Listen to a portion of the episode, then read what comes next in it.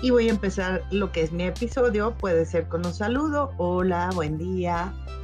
Eh, mi nombre es Sonia Flores Flores. El día de hoy les voy a hablar sobre lo que es un virus informático.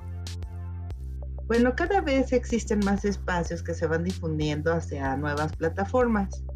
La novedad empezó con los virus para pads Luego fueron los virus informáticos para teléfonos móviles y eh, se han estado presentando para Linux, para iOS y bueno, sobre todo para Microsoft.